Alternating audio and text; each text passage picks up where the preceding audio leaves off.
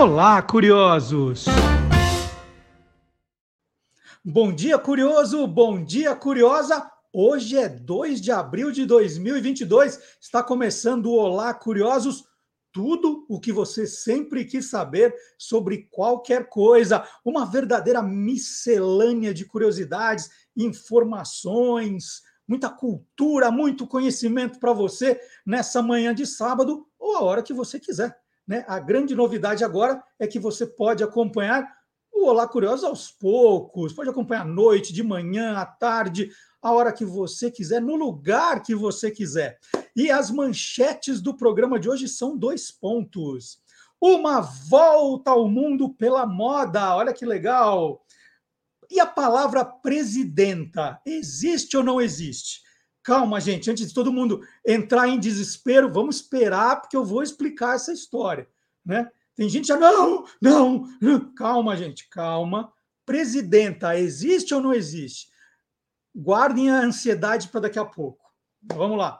Capas de discos nacionais bem bizarras com o Antônio Mira. Olha que a coleção dele é, é, é bizarra mesmo. E novas mentiras de 1 de abril. Será que você caiu em alguma delas ontem? Hã? O Gilmar Lopes traz uma relação das novas mentiras de 1 de abril. E o gato tem mesmo sete vidas? Hum, por que sete? Daqui a pouquinho o Guilherme Domenichelli explica tudo isso e muito mais no Olá Curiosos, que está começando agora e já começando com o nosso horário comercial. Né? Nossa, programa tem patrocinador? Não, não tem. Mas a gente faz de conta que tem, mas pega um jingle lá antigo, um comercial retrô e traz agora a história desse reclame com o professor Fábio Dias, que é autor do livro Jingle é a alma do negócio e criador do canal Clube do Jingle.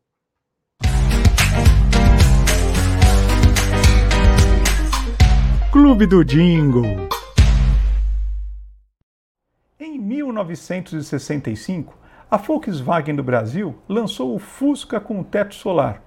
Aliás, naquela época, o Fusca nem era chamado de Fusca ainda, era chamado simplesmente de Volkswagen. Para a campanha de lançamento, foi convocado Walter Santos, um dos pioneiros da bossa nova, um excelente compositor e violonista. E foi justamente nesse estilo musical que ele criou o jingle que foi tocado muito, muito mesmo nas rádios naquela ocasião. O briefing pedia que a campanha é, é, destacasse os apelos que o carro trazia, como, por exemplo, o motorista poder tomar um banho de sol enquanto dirigia o seu Volkswagen, os passageiros poderem olhar o céu enquanto passeavam, e Walter Santos conseguiu fazer isso com maestria, fazendo um jingle muito bonito, um jingle que ficou, inclusive, bem conhecido na época e ajudou a impulsionar a divulgação do carro. Apesar de tudo isso, as vendas do Fusca com teto solar foram um grande fracasso. É, principalmente porque, como a gente está no Brasil e aqui as coisas viram piada com relativa facilidade, foi o que começou a acontecer quando os carrinhos com teto solar começaram a circular pela cidade. O pessoal, quando via alguém passeando com um Fusca com teto solar, começava a fazer piadas dizendo que o espaço no teto era para os chifres do motorista saírem.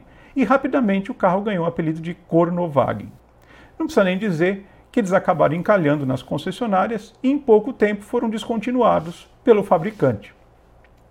No entanto, hoje, colecionadores pagam verdadeiras fortunas por um Fusca com teto solar original da época.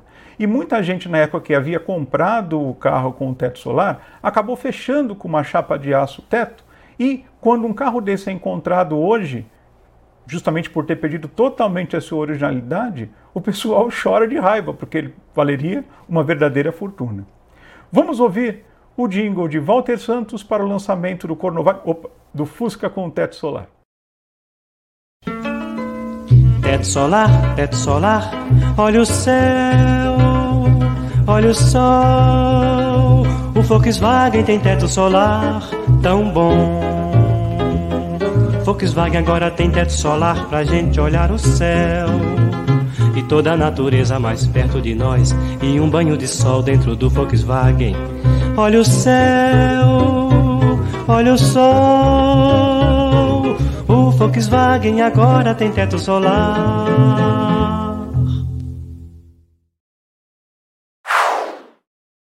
Essa história é ótima, hein? Deixa eu aproveitar também para falar dos livros novos. Se você não conhece ainda, parabéns a você.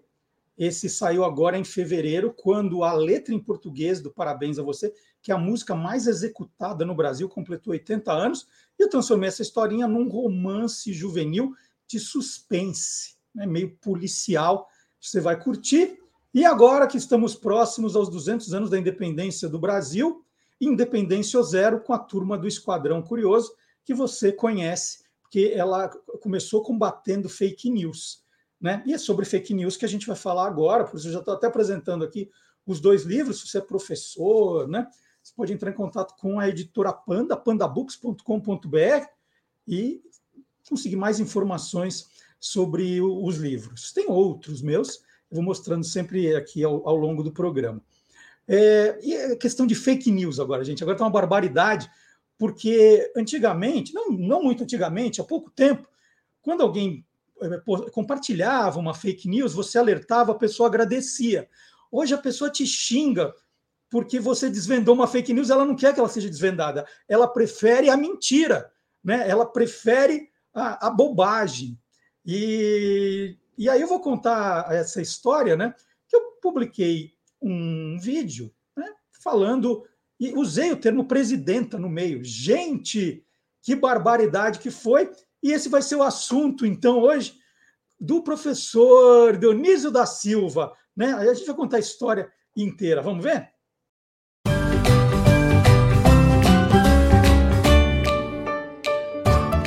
Palavra nua e crua.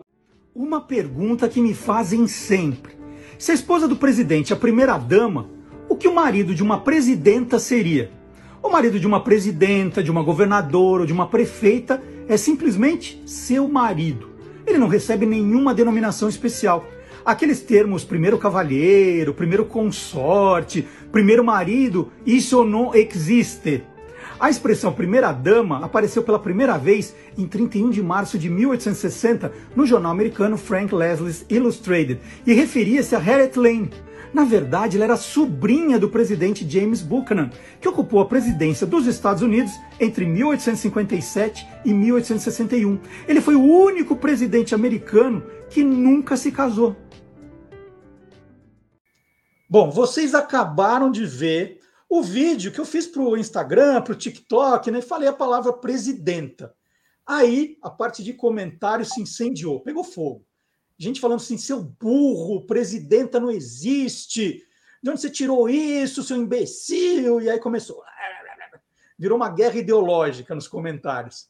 E aí eu tive que pedir ajuda para o professor Dionísio da Silva. Professor Dionísio, bom dia.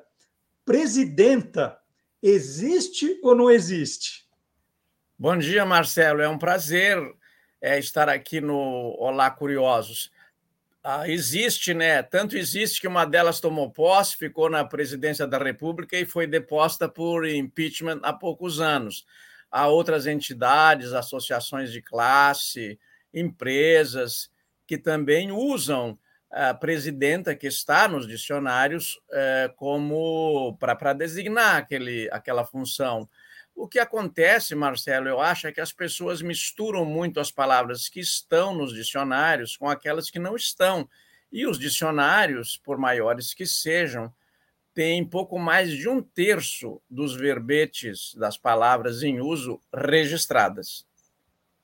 É, a gente sempre usa de exemplo né, o, o VOLP, o vocabulário ortográfico da língua portuguesa. Até coloquei aqui ao meu lado uma edição que eh, isso aqui seria uma espécie de, de base para os dicionaristas, né, professor Dionísio? Eu consultei, tem presidente aqui.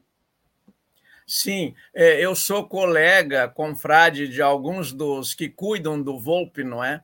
Na Academia Brasileira de Filologia. É, também de alguns que fazem dicionários, como o Mário Vilar, que fez, que ficou responsável pelo OAIS, que é o mais completo de todos, é, disponível no Brasil. Né? É, o que ocorre, aliás, uma curiosidade, Marcelo, o, o, o Vilar me disse que o dicionário, o, o AIS não pode ser mais impresso, ficou muito, muito caro, né? O grande dicionário. Então, quem tem, tem que guardar como uma preciosidade, porque ele ficou disponível só nas plataformas. Foi um dos malefícios do avanço da tecnologia. A tecnologia traz benefícios e malefícios, não é? E um deles é que por que, que você vai fazer um dicionário impresso com milhares de páginas se ele está disponível e é mais consultado por meios eletrônicos? Mas o Volpe, ele registra ainda é, poucas palavras em relação ao número de palavras em circulação no português do Brasil, sobretudo, que é muito mais amplo que o de Portugal e das nações africanas de língua portuguesa. Agora, eu estava vendo nos comentários né, da, dessa publicação, tem comentários muito engraçados. Tem gente que acha que a palavra presidenta foi inventada pelos petistas para se referir a Dilma. Aí, se pegarem memórias póstumas de Brás Cubas, de 1880, já tem aqui a palavra presidenta. Não, não, não é que a palavra é nova, né, professor? Não, a palavra a presidenta está na língua portuguesa desde o século XVI, enquanto não descobrirmos uma fonte anterior, porque a cada dia descobrimos novos documentos. Ontem, por exemplo, eu pesquisava é, uma palavra para ti mesmo, quero fazer no, no futuro programa, e descobri o, o primeiro alvará de Dom Manuel I. Aliás, ele só ficou primeiro porque houve o último, que foi segundo, né? Naquele tempo ele era só, só primeiro, é, autorizando uma casa de tolerância no Algarve, em que ele usa para prostituta, por exemplo, o termo manceba, o mancebo não é o prostituto, né? A manceba ali é que era a prostituta. Então, esse, eu não conhecia esse registro, não conhecia esse alvará, eh, cheguei a ele por índios caminhos. Então, eh, todo dia nós descobrimos outras abordagens. Isso sim é um, a, a tecnologia ensejou, né? Você ter quase que um instantâneo acesso a Quanto mais línguas você dominar, melhor, não é? Aliás, nesse particular, para você descobrir por onde andaram as palavras, né? Muito bom. E vou, vou, comentar, vou fazer mais um comentário que apareceu ali também nas respostas, quando me chamaram de burro, de imbecil, idiota, tudo aquele, aquele monte que depois pode vir para o seu livro de onde vêm os palavrões do futuro lançamento. É assim: ah, tá bom, presidenta existe. Então você fala pacienta, estudanta. O que, que eu é. respondo, professor Dionísio? Não, são casos diferentes, né? Porque eles, eles misturam justamente porque a palavra presidenta, eu botei no de onde vêm as palavras na edição que você tem, justamente por causa disso. Ela, ela voltou ao uso porque os petistas fizeram questão de fazer disso um, um terreno de combate, não é? O, o mundo das palavras tornou-se um mundo de combate.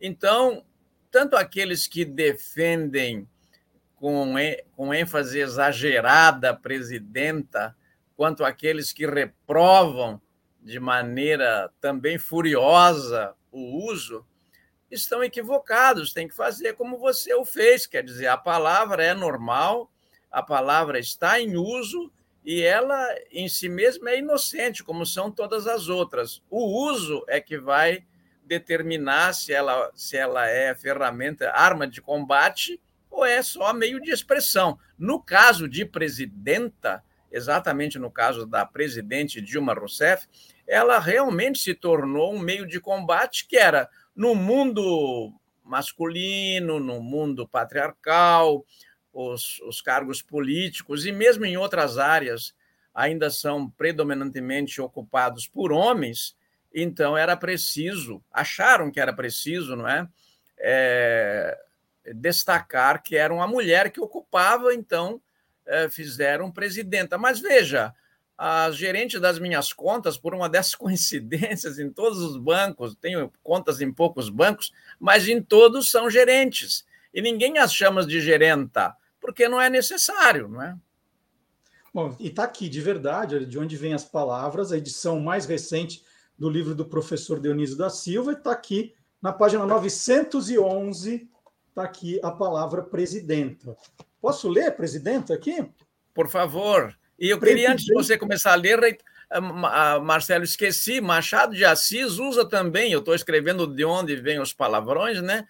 Usa boceta, muitas vezes a palavra boceta, só que não designando o órgão sexual feminino, designando a, uma frasqueira, uma bolsinha, né? Inclusive aqui no Memórias Póstumas de Brás Cubas tem é, presidenta de presidente, do latim praesidente. O, o Brasil tem governadoras, prefeitas, deputadas, senadoras, vereadoras e sua primeira presidente. Para marcar o gênero, a presidente Dilma Rousseff, eleita em 2010, passou a ser designada presidenta por muitos de seus simpatizantes. Na urna, porém, constou presidente. Não é erro, é retorno a uma variante, um sinal dos tempos, ainda que a primeira mulher a concorrer a presidente da República não tenha sido ela, e sim Lívia Maria Pio de Abreu nas eleições de 1989. E naquela época não se falou em presidenta. É, a primeira prefeita, Alzira Soriano, eleita para governar o município de Lages, no Rio Grande do Norte, em 1928, teve o mandato cassado dois anos depois da Revolução de 1930. E depois o verbete seguinte é presidente. Olha que sensacional. Professor Dionísio, mais uma dúvida. Né? Nesse vídeo que eu mostrei também, que foi né, o estopim dessa nossa conversa, eu disse que é, a designação, né, a denominação do marido da presidenta não existia no Brasil, é seu marido. Não existe primeiro cavalheiro, por exemplo. E as pessoas argumentaram: não, mas peraí, se um dia alguém criou a palavra primeira dama, então nós podemos estar iniciando né, também uma nova palavra, primeiro cavalheiro, embora não conste ainda no VOP, nos dicionários, a gente pode usar, estaria certo? Sim, porque iria depender, já que a língua tem essa possibilidade virtual de criar é, a denominação, não é? é porque soaria é, estranho chamar de primeira-dama o marido da presidente da República. No caso da Dilma, que era divorciada, se ela estivesse casada, eu não, nós perdemos ali uma, por ela ser divorciada, nós perdemos ali uma oportunidade preciosa de, de decidir isso, né? Porque nós chamaríamos então o Carlos Araújo é, de primeira dama, porque o cargo de primeira dama não, não, não, não, não, não estipula o sexo, diz que é o cônjuge, não é? É o cônjuge, ou como prefere o Sérgio Moro, o cônjuge, né? O cônjuge é, do presidente da República. Como o presidente da República é a presidente da República, que eles preferiam chamar de presidenta, o Carlos Araújo seria a primeira-dama, porque é, é isso que está designado. Com toda certeza, não posso dizer, mas provavelmente a gente teria criado ali o, primeira, o primeiro cavaleiro, né? Primeiro cavalheiro, né? Para usar a variante chique, não é? Já que é um tratamento honorífico. Muito legal. Era mais uma aula com o professor Dionísio aqui, que agora já me deu todos os argumentos possíveis e imagináveis, né? Eu, eu ficava ali nos comentários dizendo, não, mas tem no vocabulário ortográfico, tem no AIS, tem no Aurélio, né? Tem no de onde vêm as palavras, e não adiantava, né? O pessoal a gente criou também os negacionistas do dicionário agora. Virou uma nova categoria. Mas, ó, é, é isso, está tudo explicadinho aqui. É, e depois também, né, Marcelo, nós temos, não podemos desconsiderar, embora devamos ter misericórdia com eles, a tribo dos fanáticos, que está aumentando muito de lado a lado. O Brasil está ficando assim partido ao meio, por razões óbvias, né? não é assunto do nosso programa, mas por razões óbvias o Brasil volta a dividir-se em dois. Pode ver né, no, nas, nas, na, nas pesquisas da, da, disputa presidencial, aparecem dois candidatos lá em cima e todos, e todos os outros lá embaixo, né? invertendo o resultado das pesquisas de 2018. Né? Muito bom. Professor Dionísio, então, muito obrigado mais uma vez. Né? Hoje nós fizemos o Palavra Nua e Crua ao vivo aqui, né? porque esse assunto eu achei que era importantíssimo, era o mais importante de todos, que valeria a pena uma conversa. Então, muito obrigado e até sábado que vem, hein? Até sábado que vem, muito obrigado a você, a quem eu chamo de nosso Morubixaba aqui na nossa tribo, e que sejam sempre bem-vindos os espectadores, porque esta também, este é também um novo caminho para a língua portuguesa. É isso. E agora nós vamos chamar aqui no Lá Curiosos o nosso presidente do reino animal, não é o rei do mundo animal, que é o leão. É o Guilherme Domenichelli que vai soltar os bichos aqui. Muito obrigado, professor Dionísio. Muito obrigado a você.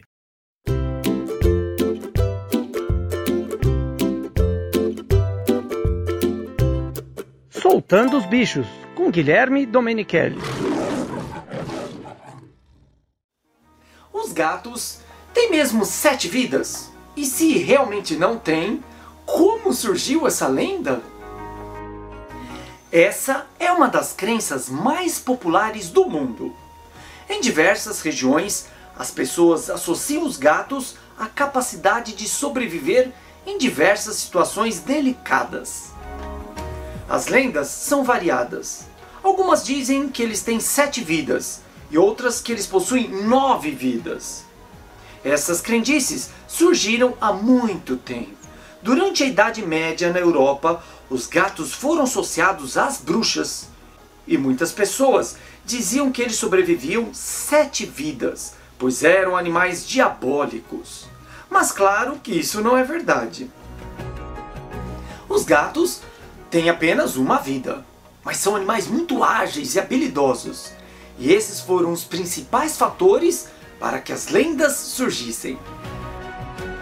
Eles conseguem sobreviver a quedas impressionantes. Todos os gatos têm essa capacidade devido ao forte senso de equilíbrio, que lhes permite fazer movimentos rápidos e girar o corpo para cair sobre as quatro patas.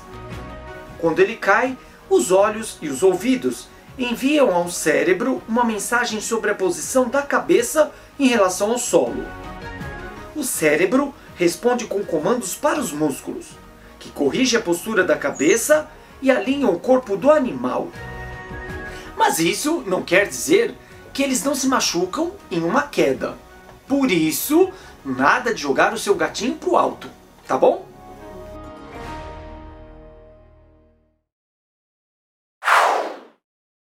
Bom, e já que o Guilherme falou de gatos, eu vou lembrar que uh, o site do Guia dos Curiosos, www.guiadoscuriosos.com.br, está lotado de curiosidades sobre gatos. Né? Por exemplo, por que o gato cai sempre de pé?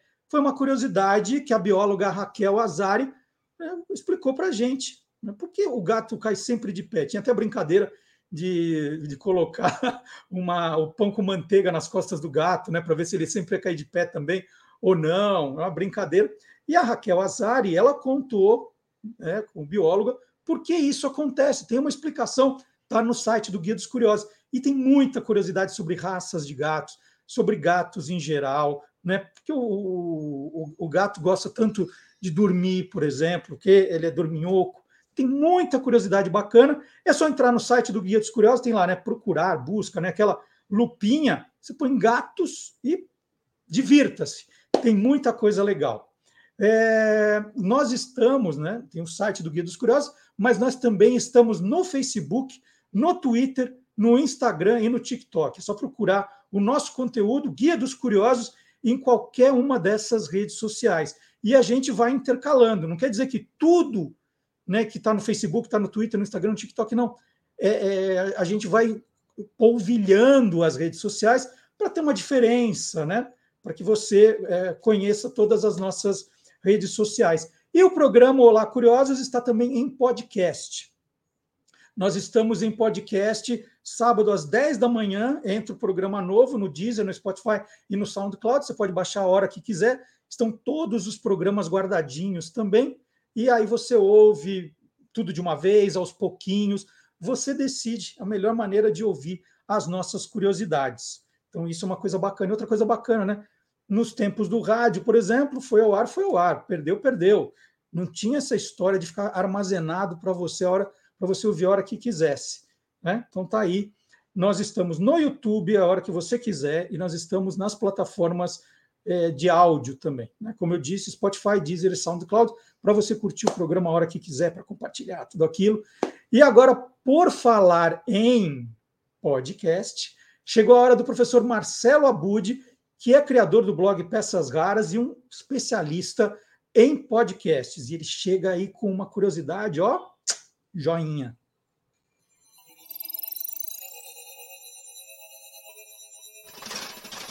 Hoje pode. Com Marcelo Abude. Ler com uma criança é uma das formas mais gostosas de estreitar os laços afetivos desde a primeira infância. Eu fiz muito isso com meu filho, e as primeiras obras que lemos juntos foram de um projeto do Itaú Social. Desde 2010, o Leia com uma Criança distribui livros infantis e estimula a contação de histórias. E foi com esse incentivo que, no final de 2011, aos quatro anos de idade, o Lucas pegou das minhas mãos um desses livros e leu pela primeira vez. Eu te amo toda é a minha altura, disse o coelho.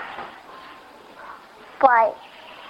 Mas você deve estar se perguntando por que, que o Abud está falando de livros infantis em um quadro sobre podcasts. Bom, o primeiro motivo é que 2 de abril é o Dia Internacional do Livro Infanto Juvenil. A data é uma homenagem ao nascimento de Hans Christian Andersen, o dinamarquês que tornou famosas histórias como O Patinho Feio e A Pequena Sereia, entre tantas outras que todo mundo, no mundo todo, conhece. Ah, e ainda em abril, no dia 18, tem o Dia do Livro Infantil. Já esta é uma homenagem a Monteiro Lobato, que nasceu há 140 anos em 18 de abril.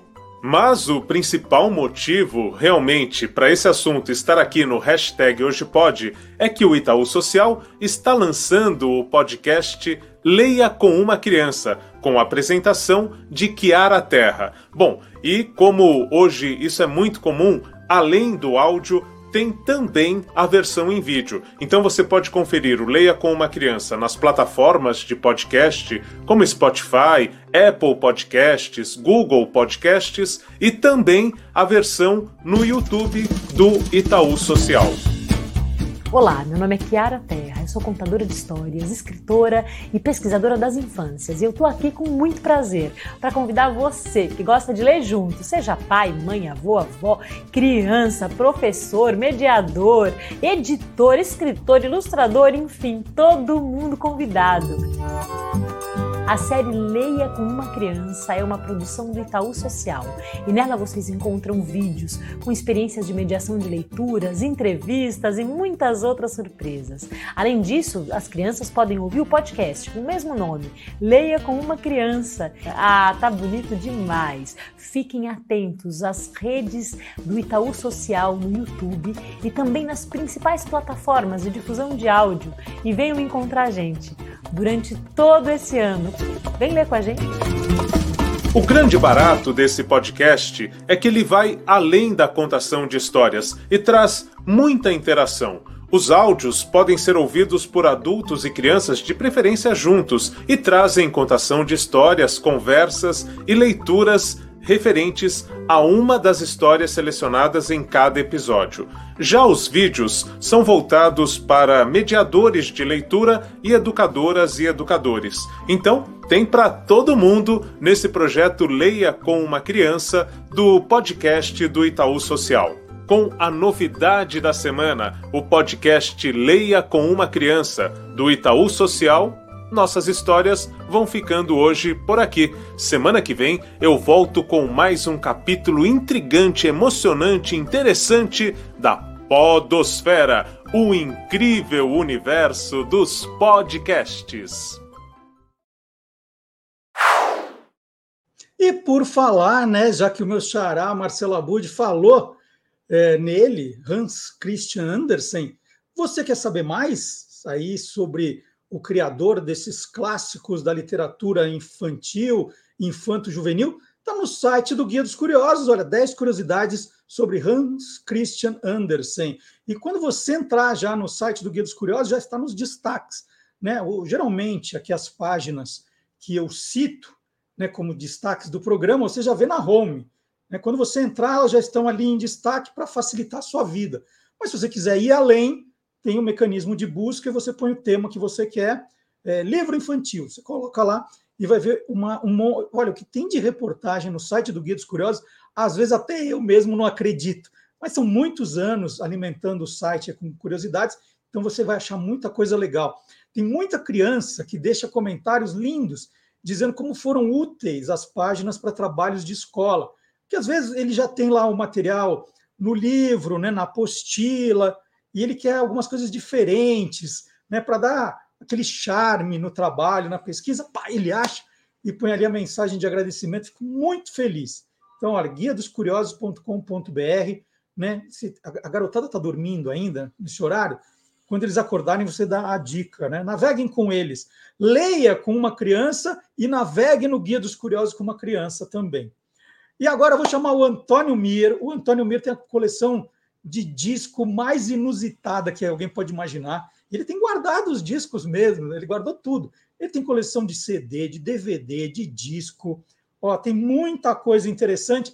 E na semana passada ele prometeu, né? Ele, ele colocou umas capas de discos internacionais bem bizarras. E ele falou: ó, semana que vem eu vou voltar com discos nacionais. E ele cumpriu a promessa. Vem aí. Os Caçadores da Música Perdida. Olá, curiosos! Na segunda parte do boletim sobre capas de discos diferentes, falarei sobre algumas de discos nacionais. Entre aquelas que se tornaram icônicas, temos a do LP Secos e Molhados, lançado em 1973.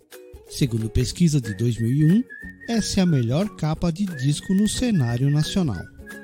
Entre outras capas que se destacam, está a do álbum de 1971 de Roberto Carlos, que revelou as músicas Detalhes e Amada Amante.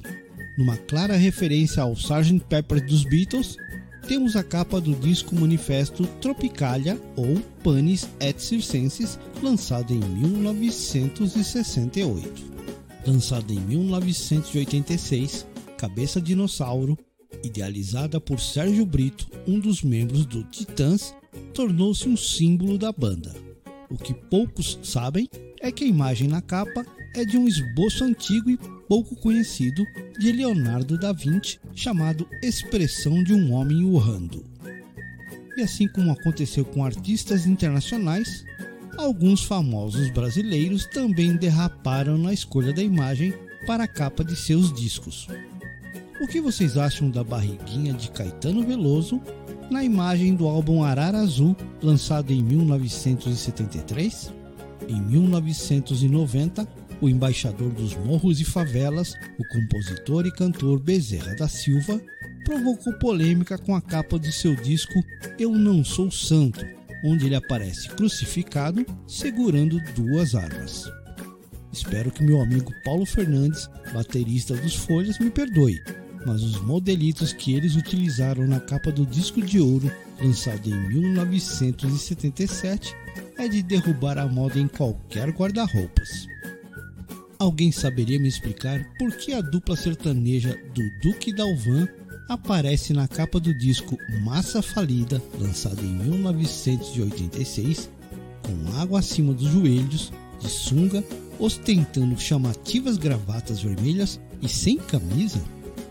Em 1974, a dupla Léo Canhoto e Robertinho mandou bala na capa de seu álbum A Garça.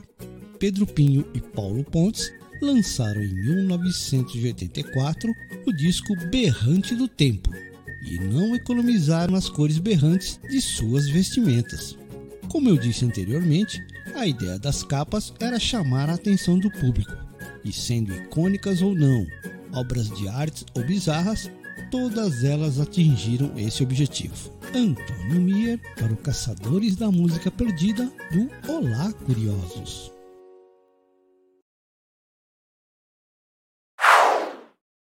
Em homenagem ao Antônio Mir, nós fizemos uma seleção também de capas de discos bem bizarras. Está no site do Guia dos Curiosos. Olha só, as piores capas de discos de todos os tempos. Né? Fazendo aí uma, um jogo contra o Antônio Mir. Vamos ver quem ganha, Antônio Mir. Então, entrando no site do Guia dos Curiosos, tem mais, hein? Você achou essas bizarras? Tem outras ainda. Então tá aí a dica. E um programa maravilhoso foi apresentado na quinta-feira agora. Quem te viu, quem te vê, com Magalhães Júnior, a história dos seis patetas.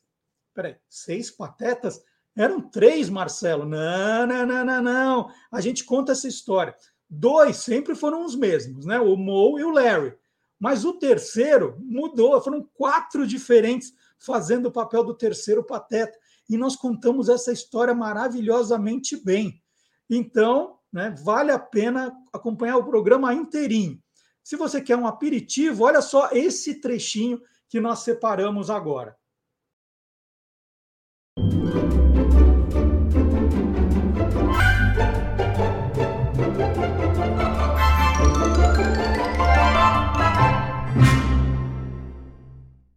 Vamos ver se você concorda comigo. O, o, o Champ não era tão engraçado quanto o Curly, né? Não tinha a mesma pegada.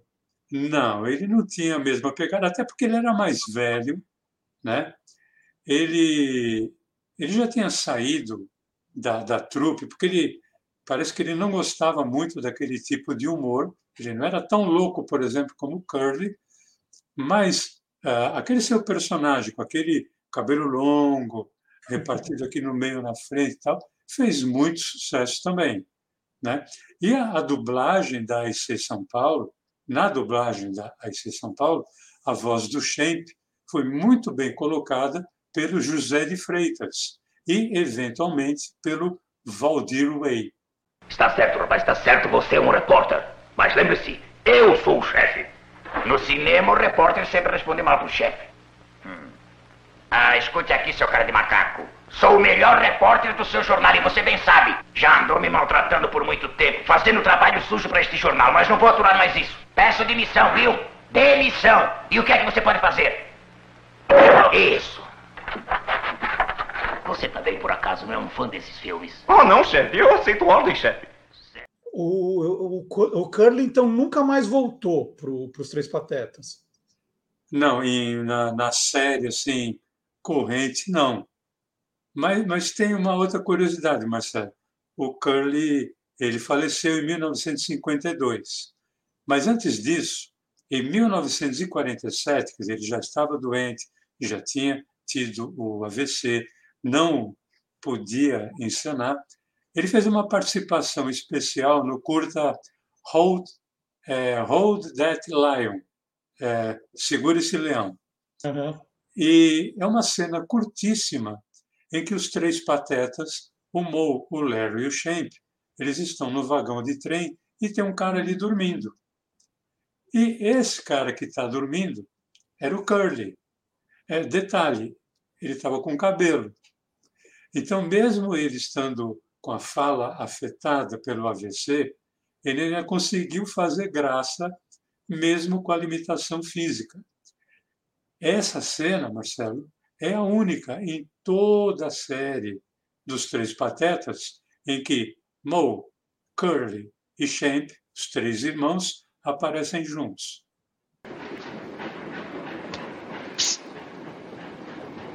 I'll bet that's him. Take it off.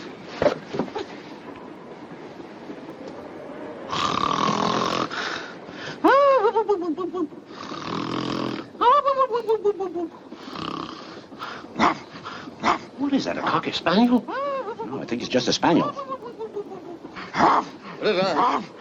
That's not him. E agora, aqui no Olá Curiosos, vamos falar de moda. Eu vou entrevistar a Gabriela Rossi, que estudou Direito e advogou por 22 anos no Brasil e nos Estados Unidos. Mas há sete anos, a Gabriela começou a se dedicar exclusivamente à moda. Ela foi convidada em 2017 pelo jornal Infanto Juvenil Joca para escrever a coluna Fashion. E o sucesso foi tão grande que as colunas acabaram se tornando base para o almanaque Uma Volta ao Mundo com a Moda, que Gabriela assina com a jornalista Joana Cataldo e com colaboração da também jornalista Helena Rinaldi. O livro acaba de ser lançado pela editora Magia de Ler, que edita também o Jornal Joca desde 2011. Gabriela, bom dia, um prazer enorme falar com bom você. Bom dia, igualmente. Eu queria começar perguntando, né? Escrever sobre moda no jornal infanto-juvenil, por Por que é importante falar de moda com as crianças? A moda, ela é muito mais do que o que a gente veste. Ela, desde sempre, a gente usa o guarda-roupa como uma forma de se expressar, como uma forma de contar nossa história, aquilo que a gente acredita, uh, aquilo que a gente quer ser. Então, é, aquilo que a gente gosta. E então é muito mais. A, a roupa traz uma história, traz cultura, traz etnia, traz curiosidades, desde sempre, né? Então, deixa eu mostrar a capa do livro, que acabou de ser lançado, Uma Volta ao Mundo com a Moda. Eu queria te perguntar um pouquinho sobre o, o trabalho que o livro deu, porque não é um livro só sobre moda, que tem geografia, tem história, tem cultura. Gente, é um negócio que a gente aprende tanta coisa, né? todo colorido, muito bem ilustrado. Quanto tempo demorou para esse livro ser escrito, Gabriela? Olha, demorou quase três anos. Foram três anos de muita pesquisa, de muita conversa, de viagem. Tiveram alguns lugares nos quais eu fui, para os quais eu fui. Uh, tem até um lugar aqui no, no Japão que tem a foto de uma geisha que eu jantei com ela, eu conheci, foi super interessante. Uh, e depois o processo do livro, para mim, era uma grande novidade, porque eu nunca escrevi livro. Então, é um processo comprido, é um processo muito cuidadoso, é um processo que envolve muita gente. Nesse caso, é, foi super legal, foram só mulheres que, que colaboraram nesse livro, que trabalharam nesse livro. E é isso, é, é foram anos muito de muito, muito aprendizado. É, tem muita ilustração, tem muita foto. Era tudo do seu acervo, tinha pesquisa. Como é que Não, foi montagem? Porque deu trabalho mesmo. Deu, deu. Deu muito trabalho e essa parte foi muito legal, porque eu vi cada uma das fotos, eu escolhi aonde que ela ficava, de que forma ela ficava. Tem, tem então algumas fotos minhas, de viagens minhas, e várias fotos de desses bancos de fotos que você compra os direitos autorais e, e pode usar. Uh, mas tem fotos super curiosas, tem foto. É, a, a, a, intenção era de fato que a história, que a, que a foto contasse a história que a gente está falando em palavras, né? Que a gente está contando em palavras. É, e, e, você escolheu alguns países, né? Já que é uma volta ao mundo, você elegeu alguns países. Muitos desses países têm aqueles trajes muito conhecidos, aqueles trajes típicos, alguns até folclóricos. Como é que está isso no mundo hoje? Esses trajes tradicionais eles resistem ou esses trajes contemporâneos, né, que a gente vê uma coisa meio globalizada assim, é que estão dominando o mundo? Olha só, é, os, realmente os trajes atuais, ocidentais, digamos assim, é, eles tomaram conta mesmo. A globalização é uma coisa fantástica e une realmente toda, todo o planeta, né? Mas, mas esses, esses lugares que eu escolhi são lugares, primeiro que assim, era uma infinidade de lugar que eu queria visitar, que eu queria contar, só que o livro ia ficar gigante, gigante. É, então a gente tentou buscar esses lugares cujas as vestimentas são um pouco mais né, é, características, elas contam mais história sobre aquele povo, sobre aquele país, ou sobre aquela religião, ou sobre aquela crença, uh, ou aquela forma de vida, né? Uh, e tentamos buscar um país em cada continente, pelo menos, né? E sim, nesses países, um, como na África, por exemplo, as pessoas que moram em grandes centros geralmente usam roupas tradicionais, roupas ocidentais, essas roupas que nós usamos hoje em dia. Mas muitos, muitos ainda carregam peças que são peças que vêm da história daquele lugar. As pessoas que, que moram já na parte mais rural, na parte mais interior, uh, na, no caso da África, por exemplo, que são diversas tribos, eles costumam manter a tradição, a história daquela comunidade, daquele povo mais presente. E principalmente em, te, em, em é, festivais, em, em datas comemorativas, em casamentos, eles são bem tradicionais. É, eu, eu, contei para você é, já, né, Gabriela, que quando eu recebi o livro, eu mergulhei nele e comecei a descobrir uma curiosidade atrás da outra, e aí me encantei de tal maneira que eu falei assim, puxa, eu quero conversar com a Gabriela, né, com a Gabi, agora como ela, ela colocou aqui, é, sobre as curiosidades também. Então, eu, eu, eu listei algumas para te perguntar, uhum. porque já que é um programa de curiosidades, vamos falar de curiosidades. Ótimo. Nos tempos do Brasil colonial, você escreveu que existia uma coisa chamada roupas de cama.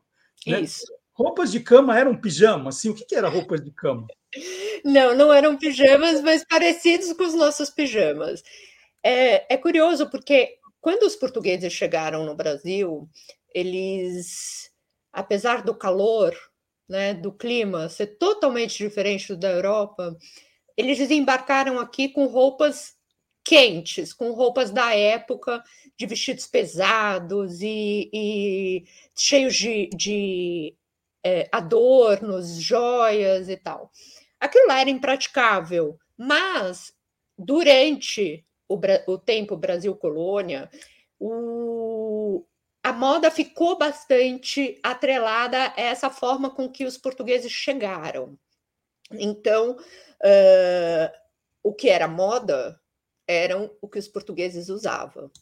usavam. Bom, uh, as pessoas saíam às ruas com essas roupas, uh, dependendo, óbvio, da classe social, aqueles que eram mais abastados saíam mais com tecidos mais volumosos, com tecidos mais pesados, até muitas vezes trazidos da Europa, e aquelas pessoas que moravam mais no interior uh, usavam roupas mais simples, porém não, né, não, não se comparavam às roupas dos escravos, dos daqueles que serviam os portugueses. Uh, e aí, uma, quando as pessoas faz, as mulheres faziam afazeres de casa quando trabalhavam em casa, elas usavam essa roupa um pouco mais fresca, que parecia de fato um camisolão uh, feito de linho leve ou algodão leve, com mangas menos bufantes, uma, um, um corte mais leve, mais simples, para também não atrapalhar aqueles afazeres. Então era isso.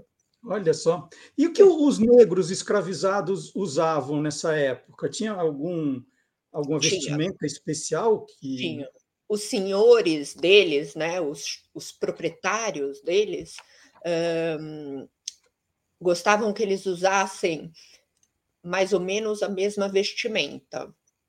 Então, uh, as roupas eram dadas pelos senhores deles e, e eram roupas muito surradas, muito sujas, muito simples, de algodão simples, de um linho bem fino, quase que esgarçado. Um, um, fato curioso é que os quando eles chegaram da, da África, eles vinham é, com cabelo, eles, né? E quando eles chegavam aqui para mostrar uh, que eles não tinham mais status, o mesmo status que eles tinham na África, os senhores faziam com que eles raspassem muitas vezes a cabeça para mostrar que eles eram escravos, que eles eram submissos. Uh, então as roupas eram muito simples, tanto de homem quanto de mulher. E uh, aqueles que trabalhavam em casa, ou seja, mais próximos aos senhores, uh, trabalhavam com uma roupa ainda de serviçal, digamos assim, mas um pouco de melhor qualidade usavam sapato, as mulheres tinham que prender os cabelos. Uh, então, eles eram um pouco mais apresentáveis porque eles estavam mais em contato com os seus senhores. Gabriela, vamos começar então a dar a volta ao mundo com a moda aqui. Você acabou de falar da, do Japão, né? da sua viagem ao Japão. Você falou dessa, desse encontro com uma mulher usando kimono. É, existem muitos tipos de kimono? Existem muitos tipos de kimono. Na verdade, o Japão é uma, uma, uma grande mistura de culturas. É, é foi um dos lugares né, que eu fui, como eu disse. Um, você vê gente na rua, no metrô, enfim, usando roupas ocidentais, né? Calça jeans, camiseta, camisa, casaco, é, sapato, como os nossos e tal, tênis. É, mas você encontra também mulheres de kimono, mulheres todas maquiadas, é, com aqueles cabelos elaborados e tal.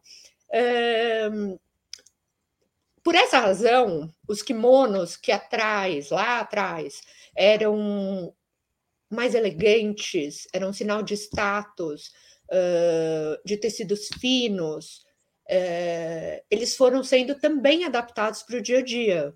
Então, existem kimonos de algodão, existem kimonos de seda ainda, existem kimonos pintados à mão, uh, kimonos que são com mangas enormes que vão até o chão, mangas mais curtas, kimonos de homens, kimonos de mulheres. Uh, então é muito curioso de tudo que é tipo de estampa. Uh, tem, tem aqueles que têm uma estampa contínua, uh, um único desenho no tecido todo, contínuo. aqueles que são feitos de, de, da mesma estampa, bem miudinha. É muito legal, é muito, muito, muito divertido você passear pelo Japão. Uma, uma coisa que eu adorei no livro são as imagens né, das roupas do, do, do, que a gente que você chamou né, de povos do gelo, porque você ensinou para mim aqui que hoje falar esquimó é politicamente incorreto, né? É, não é, é recomendado. É, não se fala mais esquimós, a gente fala povos do gelo. E as roupas que eles se vestem é um negócio, parece coisa de, de filme, né? Descreve um pouquinho aquelas, aquelas roupas. Olha, as, as roupas que eles, né? A gente, a gente ainda entende esquimó como aquelas pessoas que moram naqueles iglus, né?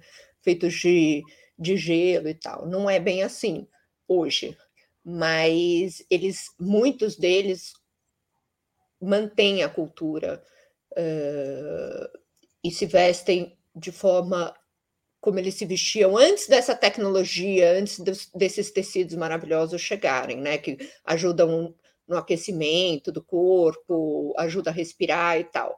Então, as roupas que eles usam é, sempre são duas camadas.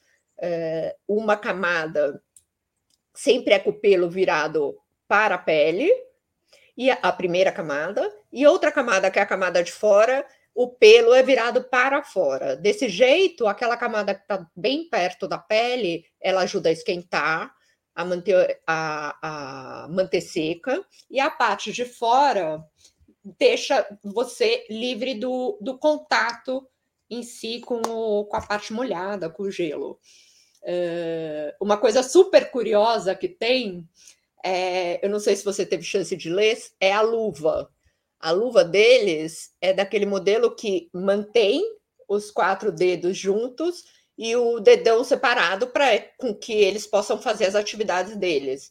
E esses quatro dedos, enquanto juntos, ajudam a aquecer um o outro. Uh, então eles não são, a luva deles não é separadinha por dedo. Eu chamo, eu chamo de luva de tirar bolo do forno, né? É o que eu pego aqui para tirar a luva é aquela. É aquela, é aquela. Aqui no livro também, é, Gabi, você fala dos véus muçulmanos, né, que também tem diferentes tipos.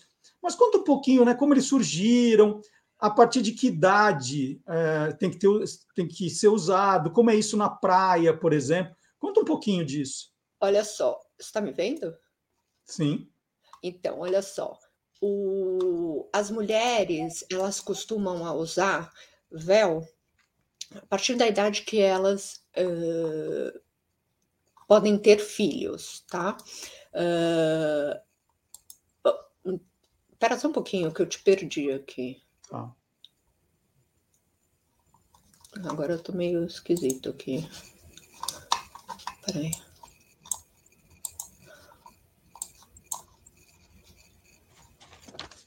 Peraí, peraí, peraí. Desculpa. Imagina.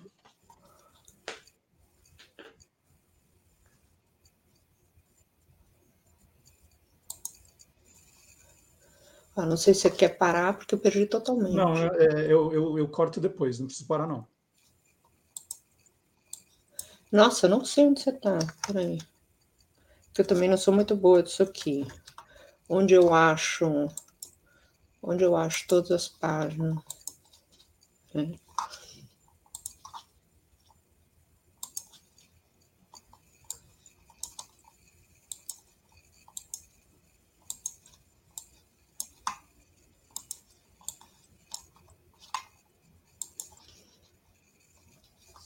você tiver com algum problema, você pode sair. Bom, é que você não está me achando, né? Não, eu não te acho. Que coisa. Eu estou te vendo perfeitamente. Ah, peraí. Ué? Ixi. Como pode ser isso?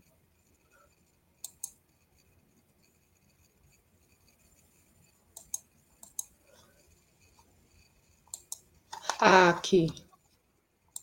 Aqui, desculpa. Imagina. Onde a gente parou, então? É, eu, eu não preciso, eu vou repetir a pergunta, mas você pode começar do começo. É, é para você falar um pouquinho dos véus muçulmanos, como eles surgiram, a partir de que idade ele deve ser usado e como é na praia, por exemplo. Olha, olha só, uh, os véus, eles acreditam que eles foram usados, né? Eles começaram a ser usados desde a época dos gregos, da Grécia Antiga e com os persas, tá? Uh, hoje em dia, eles são usados, a gente acredita, a gente acha que é só pelos muçulmanos, mas não. Uh, eles são usados também por cristãos uh, e outras religiões, mas no islamismo em si, eles, as meninas costumam usar desde que ela, a partir da idade que elas já podem ter filhos. Uh, elas precisam, de acordo com, com a lei islâmica, elas precisam se vestir de uma forma recatada, que não chame muito a atenção, com vestes simples, ou seja, não cheias de brilho, cheias de coisas. Uh, por conta disso, elas, por não, não poderem né, chamar a atenção, elas se cobrem e dependendo da vertente, digamos assim, uh, do país, inclusive, que, que elas moram, é, tem regras mais restritivas com relação ao véu e mais liberais com relação ao véu. Uh, existem lugares que as mulheres precisam usar burca, que é aquele modelo que só mostra, ela se cobre inteira e só mostra o rosto e geralmente com uma telinha na frente. E tem lugares até o, o, o, que é mais conhecido, o traje mais conhecido, chama hijab, que é um lenço que cobre o cabelo e o pescoço. Uh, então é, é assim, eu não tenho dúvida que sempre alguém já viu, né? Alguém assim em São Paulo, enfim. E, e é por conta disso. E na praia, elas usam um, um traje que chama burkini, que é feito de duas peças, uma como se fosse uma legging, uma calça, e uma túnica. Desse jeito, elas não se expõem, né?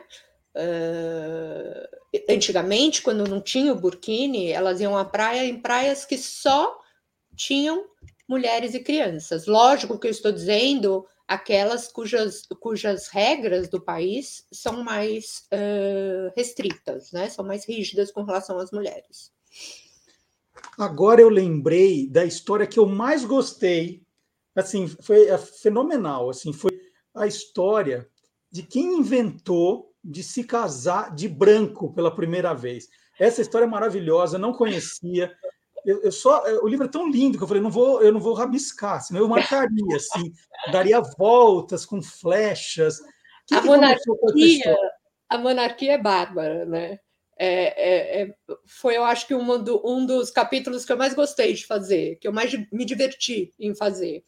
É, a Rainha Vitória, naquela época, ela era comum as noivas, né? Na história toda era comum as noivas usarem colorido. E, e a rainha Vitória queria, ela tinha um tecido lindo, um tecido de renda, ela tinha um véu lindo de renda que ela queria mostrar. Então ela falou assim: não, eu não vou casar como todas as outras. Eu vou casar de branco para mostrar bem essa renda linda. E eu quero proibir todo mundo de ir de branco. Ou seja, eu serei a única de branco, todo mundo vai só ver eu e a minha renda dessa cor. Todos os outros convidados e tal foram todos proibidos de usar branco. E a partir daí, com essa história da noiva se destacar, né, ela, ela usa branco até hoje. Que essa história é sensacional. E você falou, e você falou bem, né, que a, as histórias da família real britânica, né, tem, tem uma parte aqui maravilhosa no seu livro, são de fato as melhores, né? Então conta é. um pouquinho, conta um pouquinho de, de outros os principais protocolos assim da, das roupas, das vestimentas da família Olha, real britânica. É, é, muito curioso, é muito curioso. E sem dúvida é a, a, a monarquia, né? Mais, digamos, é, caracterizada, vamos dizer assim, né? Uh, que segue ainda rigidamente diversos protocolos que eram usados já no passado. Uh, bom, eu vou contar dois, bem divertidos. Uh, quando a rainha Elizabeth se tornou rainha, quando o pai dela morreu, ela estava em viagem, ela estava viajando. Quando ela chegou na Inglaterra, em Londres, ela não tinha roupa preta. E ela não podia desembarcar. Primeiro, porque ela estava de luto, segundo, que ela então já era rainha e precisava ali uh, mostrar o respeito, a coroa e tudo mais. Então, hoje em dia, ela esperou com que uh, ela esperou dentro do avião que alguém levasse para ela um traje preto para que ela pudesse desembarcar.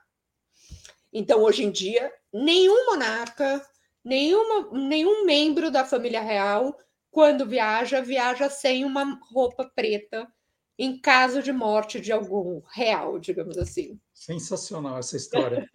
então, mais uma, você falou que eram duas. Mais uma, mais uma é a rainha toda colorida. Né? A gente sabe que ela usa um pantone maravilhoso de, de cores vibrantes que combinam. Uh, é, o, é a roupa com chapéu, com guarda-chuva, é maravilhoso. E ela usa essas cores, um, primeiro por uma questão de segurança, tá? Uh, naquelas multidões que vêm vê-la, né? Das pessoas que vêm encontrar a rainha, que vêm ver a rainha. Uh, ela está sempre em destaque, ou seja, se acontece alguma coisa, ela é fácil de ser detectada e tirada ali do local. Uh, e um outro é, fato que é muito legal, ela deu, a, é, ela deu a entrevista dizendo que ela usa essas roupas em respeito àquelas pessoas que vão vê-la de todas as partes do mundo. Então ela diz: quando eu apareço, eu sempre apareço para um monte de gente. Se eu fosse mais uma velhinha vestido bege, ninguém ia me ver. Agora eu sou uma velhinha colorida. É ali, alguém vê um ponto amarelo no meio da multidão, já pode dizer que viu a rainha. É, aquela, aquela, aquela piadinha, né? O que é aquele pontinho amarelo saindo é do Palácio de Buckingham? É a rainha, né? Não, é sensacional. E, e, o livro, né? Eu vou, vou mostrar a capa mais uma vez, não vou cansar de mostrar aqui. Uma Volta ao Mundo com a Moda, da Gabriela Rossi, junto com a Joana é, Cataldo. Cataldo, junto com a Helena Rinaldi. Da, vou, vou contar tudo no final da entrevista aqui. Fala também de sustentabilidade. Eu queria te perguntar que eh, quem assistiu o filme De Volta para o Futuro começou a olhar as roupas do futuro, né? Tecnologia. é, tem gente que adora aquele tênis, mas eu gosto mesmo daquela roupa que a gente compra e já se ajusta no corpo. Né? Que você não precisa, não precisa ajustar nada. Você põe a roupa, ela, pá, pá, ela fica do, do formato do seu corpo. Como é que você trata essa questão de roupa e tecnologia no livro, Gabi? Olha só, tecnologia é uma coisa que impacta todos os ramos, né? E quanto mais se estuda e mais se desenvolve, né? A gente gera mais conforto para a gente. Uh, então existe a, a indústria têxtil, ela nunca para de pesquisar, nunca para de fazer testes.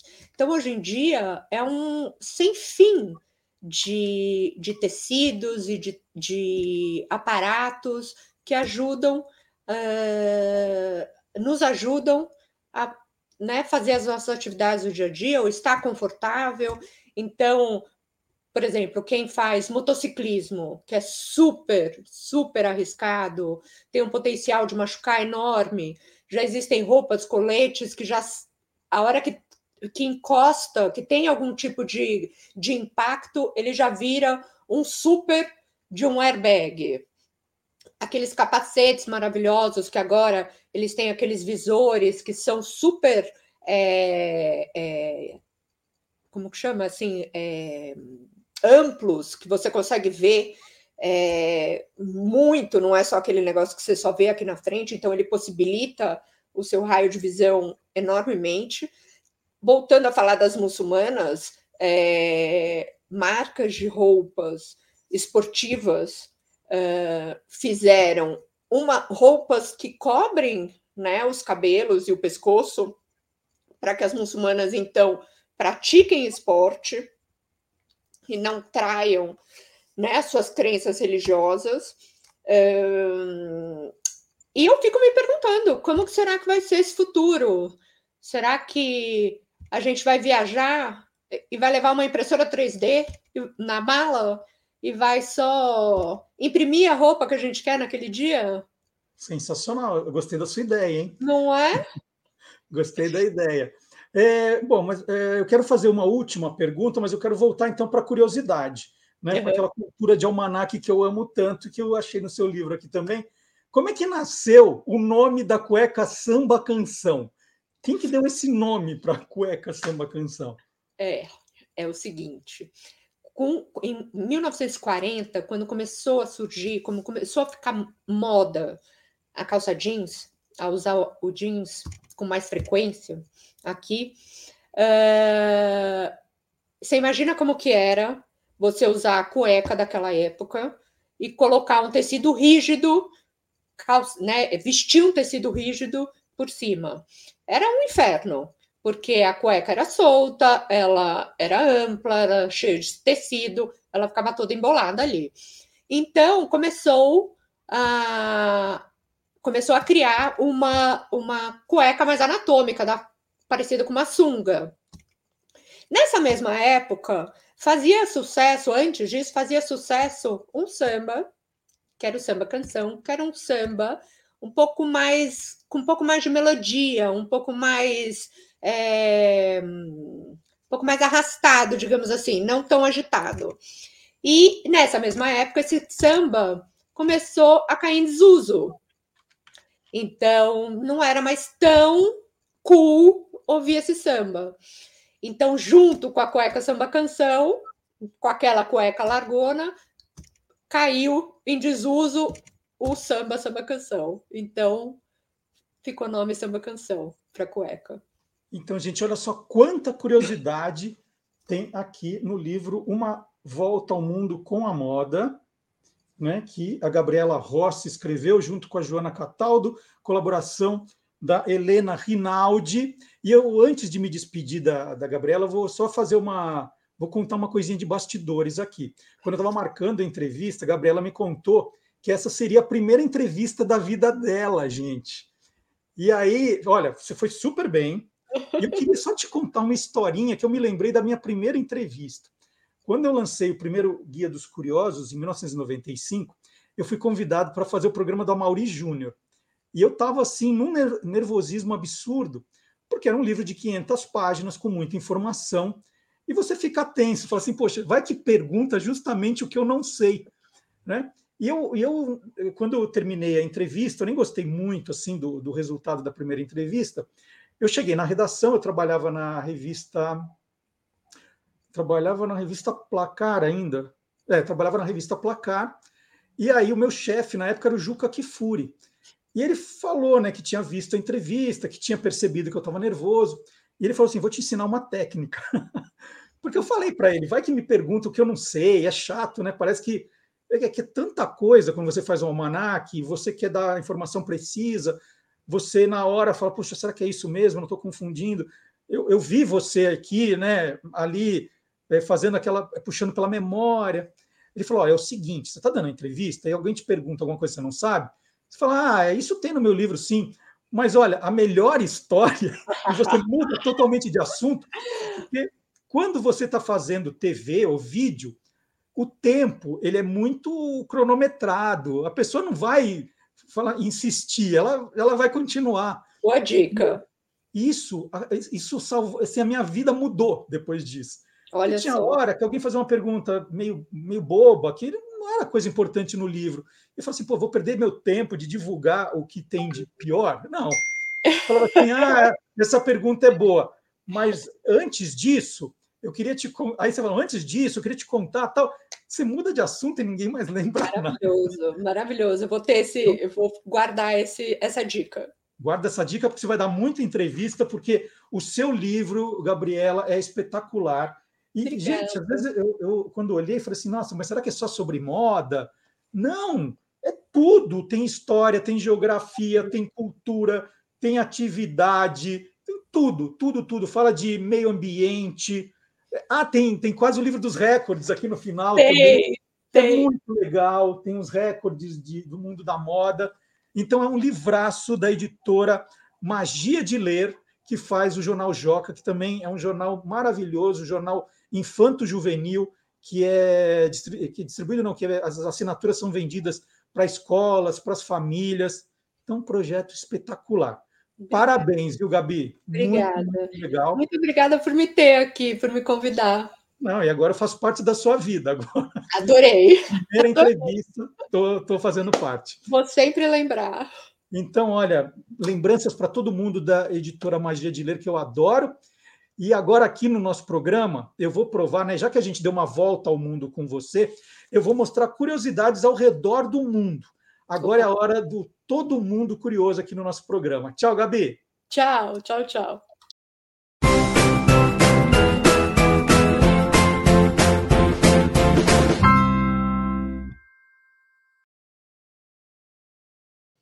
Vamos continuar então no mundo da moda, né? Nada mais apropriado depois dessa entrevista e bastante curiosa. Então vamos lá, olha só. Um novo conjunto de regras e taxas permitirá que a Europa comece a combater o desperdício criado pela chamada fast fashion, né? aquela moda rápida que você usa e descarta logo. A proposta é tornar as roupas vendidas mais duráveis, reutilizáveis, reparáveis e recicláveis. De acordo com o site Zero Waste Europe, a indústria da moda é um dos setores menos regulamentados do mercado e produz uma taxa impressionante de resíduos por segundo. Entre 2000 e 2014, a produção de vestuário duplicou na Europa. O consumidor médio comprou 60% mais artigos de vestuário do que 15 anos antes. Olha, olha como está aumentando essa coisa de comprar por impulso, né? Aí dá três usadas, a roupa fica velha, a... não, não dá mais, encolheu, fica um horror, aí joga fora, né? Alguém, alguém se viu, alguém faz alguma coisa com ela essa, é, esse é o conceito de fast fashion. E aí abre aspas. O poluidor deve pagar, é o que diz a lei europeia. Mas as marcas de moda escaparam da regulamentação.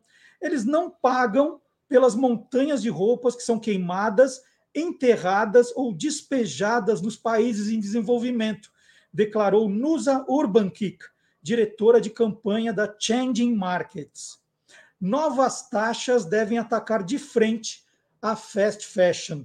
Os fabricantes serão incentivados a investir em produtos mais duradouros, que podem ser usados várias vezes em vez de roupas mal feitas que precisam ser descartadas depois de alguns usos. Os compradores agora mantêm suas roupas apenas pela metade do tempo que faziam na virada do milênio. E alguns até jogam fora itens de baixo custo depois de alguns pequenos usos. Né? Então, essa é a notícia. E se você tem interesse em saber mais sobre essa questão né, de reciclagem de roupas, né, de sustentabilidade no guarda-roupa, eu vou indicar um livro aqui bacana também, que fecha bem o que começou a contar a Gabi Rossi. É o livro Alinhavos, O Futuro do Planeta está no seu guarda-roupa, da estilista Alessandra Ponce Rocha, que fala justamente dessa questão que tem que começar com as crianças também. Né? Porque eh, a Gabi explicou eh, como as crianças se interessam por moda. Então, o livro trata desse assunto, a história das roupas, fala do desperdício, fala da quantidade de água que se gasta, ó, de onde vêm as roupas. É importante a gente saber de onde as roupas vêm. Olha, fibras, o que são. Livro lindo. Olha, como customizar as roupas também. O que vamos vestir hoje, né? Que a criança fala, não, mas eu já usei essa roupa na escola, não quero ir de novo. Imagina, olha só. Então, um livro super legal. Ó, falando em fast fashion, né? Quando o barato sai caro, esse é o livro. Alinhavos. Vamos colocar também o link, vamos colocar dos, dos dois livros, né? Vamos colocar o da Gabi Rossi e o da Alessandra Ponce Rocha. Alinhavos, o futuro do planeta está no seu guarda-roupa. Né? Leia com as crianças, leia com uma criança também, viu, professores, de modo geral, isso é muito importante. E agora eu vou colocar, né, a gente já, já explicou bastante no começo do programa a questão da palavra presidenta. Mas ficou tão engraçado, gente, porque eu fiz acho que um dos melhores vídeos que eu já fiz, mostrando as fontes de referência, como é importante pesquisar, né, e não sair por aí compartilhando bobagem.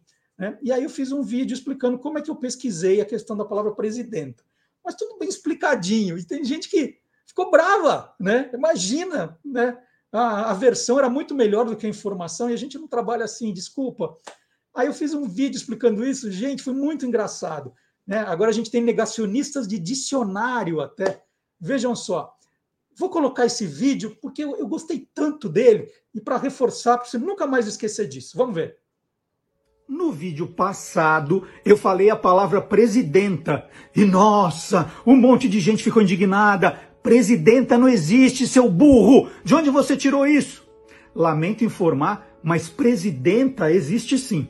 Esse aqui é o VOLPE, Vocabulário Ortográfico da Língua Portuguesa, da Academia Brasileira de Letras. Seria uma espécie de registro oficial das palavras em português e serve de base para os dicionaristas. Presidenta está na página 674. Presidenta também está na página 2292 desta edição do Dicionário Wise.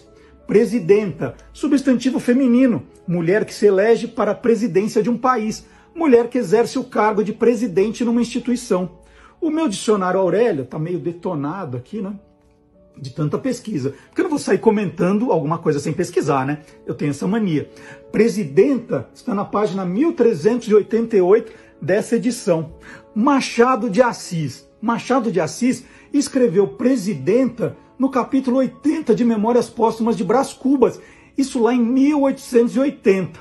Ah, esses dicionários, né, Marcelo, são grandes demais, não tem lugar na minha estante.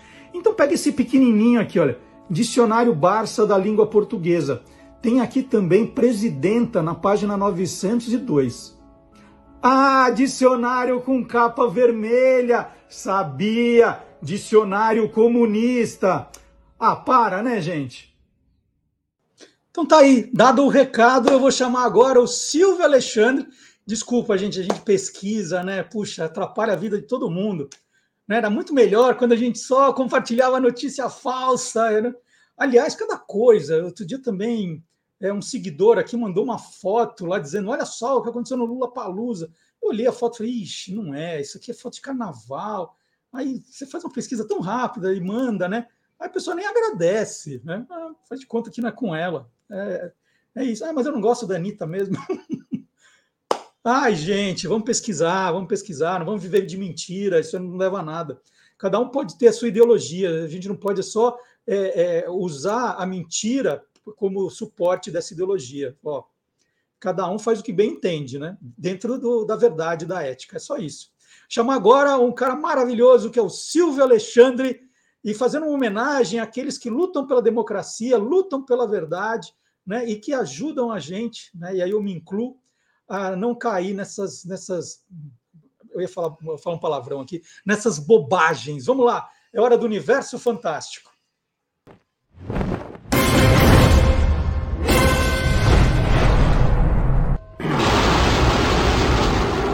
Universo fantástico. Clark Kent, a identidade secreta do Superman, cumpre a missão de todo jornalista: trazer verdade e justiça a um mundo cheio de mentiras e desigualdade. Quando a série de TV foi ao ar, em 1952, o narrador explicava na abertura como o Superman representava a verdade, a justiça e o jeito americano. Tratava-se de um resumo das motivações do intrépido repórter do Planeta Diário. Ele trabalha ao lado de Lois Lane, a jornalista mais famosa dos quadrinhos. Lois Lane é competitiva, obstinada, leal e cética. Ela apareceu pela primeira vez em Action Comics número 1, na primeira história do Superman, e se tornou parte fundamental na jornada dos títulos que viriam. Antes de Lois Lane, a primeira repórter feminina dos quadrinhos foi Jane Arden, que apareceu em 1927 e foi publicada por mais de 40 anos. Enquanto muitos repórteres contam a história depois que os eventos ocorrem, Arden se infiltrava nos planos criminosos para expô-los. A revista teve um sucesso moderado nos Estados Unidos, mas foi muito popular no Canadá e na Austrália. Foi a primeira história em quadrinho a incorporar a Segunda Guerra Mundial em seu enredo. Ganhou um programa de rádio em 1938 e foi adaptada para o cinema em 1939. A primeira aliada humana das tartarugas ninja foi April O'Neil. Quando apareceu pela primeira vez nos quadrinhos em 1984, April era uma programadora de computador. Logo depois, foi retratada como uma repórter corajosa em um traje amarelo e um cabelo ruivo, na primeira série animada das Tartarugas Ninja em 1987. Ela tem sido uma presença chave no universo das Tartarugas Ninja. O menino jornalista Tintin antecede o Superman em nove anos, aparecendo pela primeira vez em 1929 em um suplemento juvenil da Bélgica. Tintin é apresentado como um jornalista famoso apesar de atuar mais como um detetive investigando e prendendo criminosos.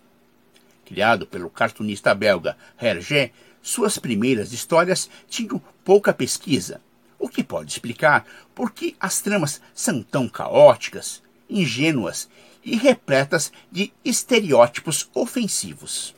Depois de várias polêmicas e processos, Hergé revisou várias histórias, como Tintin no Congo, de 1930, relançada em 1946 com várias modificações.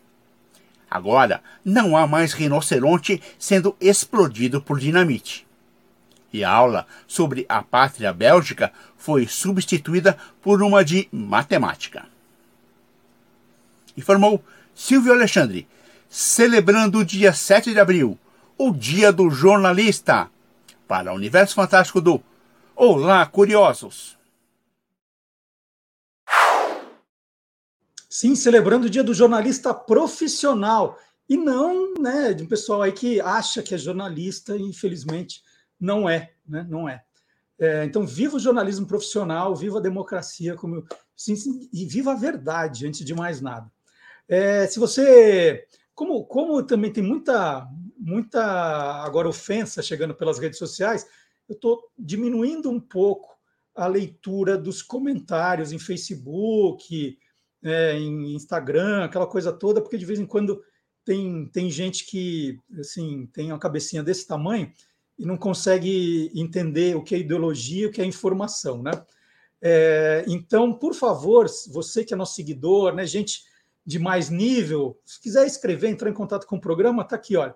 Olá, curiosos, arroba guia dos curiosos.com.br é um e-mail, fica mais fácil da gente conversar em alto nível, aquela coisa toda.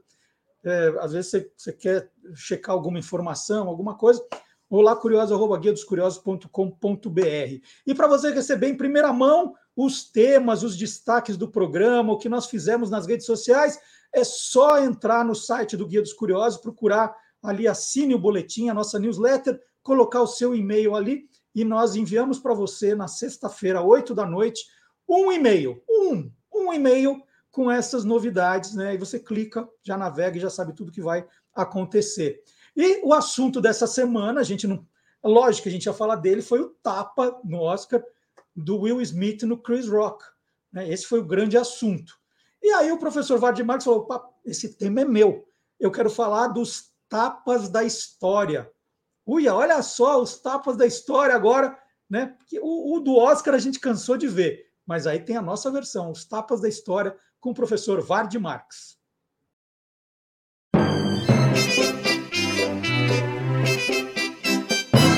Aí tem história. Olá, curiosos! Ok, aí o Will Smith foi lá e deu uma chapuletada no Chris Rock. E hum, a notícia e as imagens, claro, se espalharam pelo mundo, mas aí eu pergunto: será que essa foi a única vez que uma pancada, um tapa, soco, etc., virou um evento? é claro que aí tem história. É para não dizerem que eu gosto de ver o circo pegar fogo, embora eu goste bastante. Os dois primeiros relatos que eu tenho aconteceram no seio da Santa Madre Igreja. Foram é, porradas argumentativas. O mais antigo foi durante o primeiro concílio de Nicéia, no ano 325. Nessa grande reunião de bispos, a origem do cristianismo institucionalizado, muitas decisões importantes sendo tomadas, entre elas a decisão sobre a natureza de Cristo. Afinal, ele era um mortal empoderado, mandado por Deus, ou era parte da divindade, parte da, da Santíssima Trindade?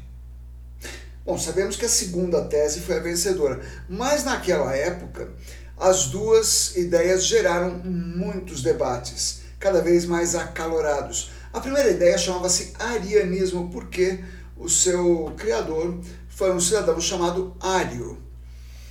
E os representantes do arianismo estavam de tal maneira irredutíveis e não queriam abrir mão das suas convicções, a coisa foi esquentando até que um dos bispos perdeu a calma, perdeu as estribeiras e deu um soco na cara do próprio Ário. Essa história é meio lendária, mas ela é muito repetida, porque o bispo que teria dado um soco em Ário era ninguém menos que São Nicolau, aquele que a gente depois conheceu como a base do personagem que chamamos de Papai Noel. Nem o bom velhinho aguentou, tá vendo? A segunda é muito mais tranquila, aconteceu a partir do ano 350, no rito católico do, da confirmação ou crisma.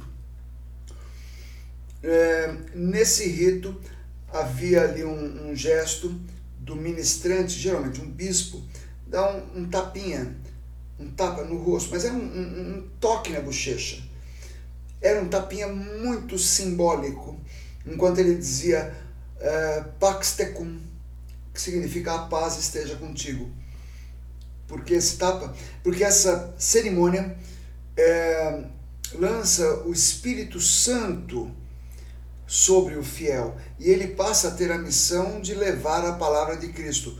O tapa no rosto, ainda que um leve toque, é para lembrar que essa é uma tarefa árdua, levar a paz, a palavra de Cristo pelo mundo.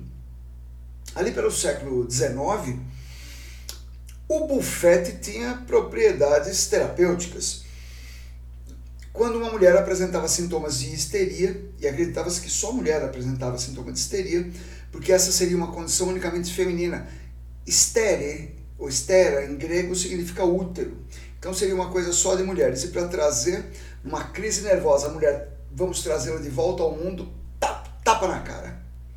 Essa ideia era tão forte que Hollywood adorou e por décadas nós vimos que toda vez que alguém tem uma crise nervosa, chega alguém e tá, dá-lhe um bufete. É sempre um homem que bate. Mas quando a mulher leva esse tapa, ela rompe em prantos e abraça o machão. Agora, se é um homem que toma esse tapa, ele dá aquela sacudida de ombros e diz: Obrigado, Bill, eu precisava disso. Bom, é, mais recentemente, em 2011, é, houve aquele problema com o programa nuclear iraniano e houve-se, falou-se na época em invadir o Irã. O Ayatollah Ali Khamenei anunciou se o pensamento de invasão contra a República Islâmica do Irã passa pela cabeça de alguém, ele deve se preparar para receber um forte tapa e um punho de ferro. Associar um tapa com um punho de ferro não é muito saudável. Coincidentemente, não houve nenhuma invasão, tá? E o último, antes de chegar na, na noite do Oscar, aconteceu na Cisjordânia. Uma manifestação, árabes de um lado, exército israelense do outro, e um rapaz chamado Muhammad, um tiro na cabeça, caído no chão, no meio do protesto, ali esvaindo-se em sangue. A prima do rapaz, uma garota que estava para completar 17 anos, chamada Ahmed Tamimi, enfrentou um soldado israelense. Ah, tem os vídeos disso percorrendo a internet, quando ela estapeia o soldado israelense. Ela, no momento, está numa prisão israelense, junto com a mãe, aguardando julgamento. Um tapa não é um golpe para vencer alguém fisicamente, é para se afirmar poder, até para quem não o tem, como a Palestina Ahed. É isso. E olha só, esse assunto né, foi tema aí do, das redes sociais do Guia dos Curiosos durante a semana também, porque o tapa agora do Will Smith no Chris Rock acabou com um meme, né? atualizou o famoso meme do Batman dando um tapa na cara do Robin, né? Mudou. Agora aquele do, ah, esse aí, ó, o Batman, ninguém mais quer saber. E aí a gente foi procurar essa história, porque o Batman dá um tapa no Robin, são tão amigos, né? Pupilo dele. E aí tem uma história sensacional de 1965. Então fica o convite, né, terminando o programa, você que não conhece essa história, tem no Instagram do Guia dos Curiosos, tem no Facebook do Guia dos Curiosos, nós publicamos lá, né? Por que esse tapa? Aí você vai saber, tá? É, essa é a dica. E que mais? Agora, estamos terminando o programa praticamente. Aqui eu vou chamar o Gilmar Lopes, também, primeiro de abril, ontem, né? O Gilmar Lopes trabalhou bastante. Embora de uns três anos para cá, dia da mentira quase todo dia.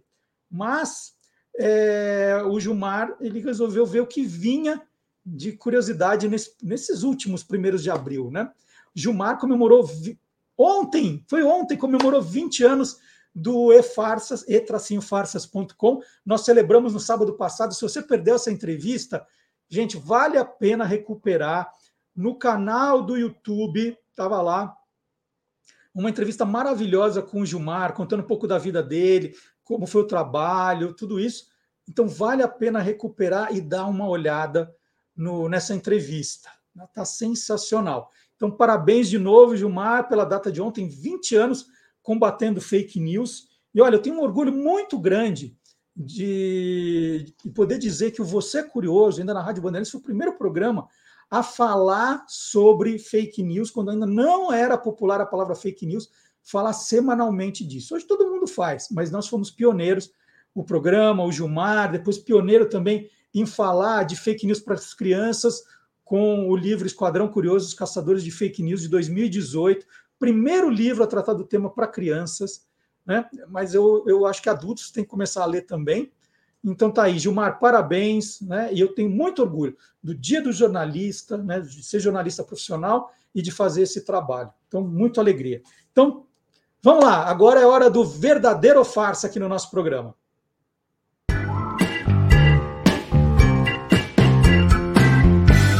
Verdadeiro ou farsa? Hoje eu vou fazer um verdadeiro ou farsa diferente, mas igual a alguns que eu já fiz dos anos anteriores quando a gente vai relembrar algumas brincadeiras de 1 de abril. Várias empresas aproveitam essa data para criar pegadinhas e soltar aí nas interwebs. Em 2009, por exemplo, uma notícia surgiu e deixou muita gente preocupada que dizia que um professor lá de Michigan teria descoberto um novo tipo de fungo que comeria peças do seu computador. Mas ele não comia as peças assim fisicamente, ele comia os arquivos que tinha dentro do seu computador. Ah, e tem mais um detalhe, viu? Pelo que circulou na época, nenhum programa de antivírus conseguiria matar esse tipo de fungo. É claro, né? era uma brincadeira de 1 de abril, mas muita gente acreditou que era muito melhor salvar seus arquivos em fitas de VHS e imprimir as suas fotos para não perder os arquivos. Também em 2009, uma montadora de veículos espanhola lançou um carro de mentirinha chamado City Ibiza Aerotonto. O carro vinha com uma hélice em cima dele que ia servir ali para captar energia e mandar direto para o motor. Essa história ficou tão bem feita que na época teve até um engenheiro falso, né, da empresa dando entrevista como se fosse de verdade. Pulando para 2018, vamos relembrar uma das muitas brincadeiras que o Google fez, como ele sempre faz no dia 1 de abril. Naquele ano eles inventaram que um dos seus aplicativos ia ganhar um upgrade, que ia gerenciar os seus arquivos do celular mas apenas as piadas que tinham lá dentro do seu aparelho. E ele ia catalogar as piadas boas e já deletar automaticamente as piadas ruins. É, acho que no meu celular ia ficar sem piada nenhuma então. Pulando para 2021, teve uma sacada muito legal de uma empresa que faz sorvete. Imagina que todo mundo fica frustrado quando vai pegar o pote de sorvete lá no freezer e quando abre tem feijão. Pois é, a Kibon entrou na brincadeira de 1 de abril e lançou o sorvete sabor feijão. É claro que era uma brincadeira, mas muita gente acabou compartilhando como se fosse verdade. E em 2022, quais foram as brincadeiras de 1 de abril que você viu aí na internet, hein? Escreve aí nos comentários. E aí, você quer saber se o que tá rolando na internet é verdadeiro ou farsa? Então entra lá no www.e-farsas.com. E estamos chegando ao final do programa. Vocês vão me perguntar onde está a música Beck e os Tiozão.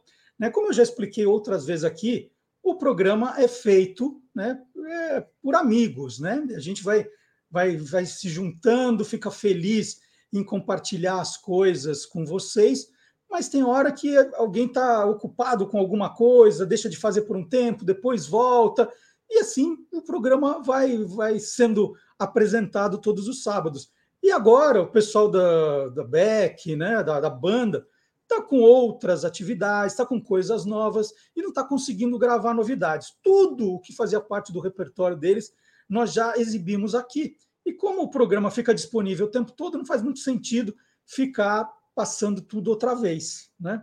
Então, quem quiser, que está com saudade da Beck e os tiozão, é só entrar no canal do YouTube do Guia dos Curiosos e procurar ali o, playlists, playback e ouvir, né? É, então hoje nós não vamos terminar com música. Sempre que eles tiverem novidades, né, que eles conseguirem gravar coisas novas, nós vamos colocar aqui.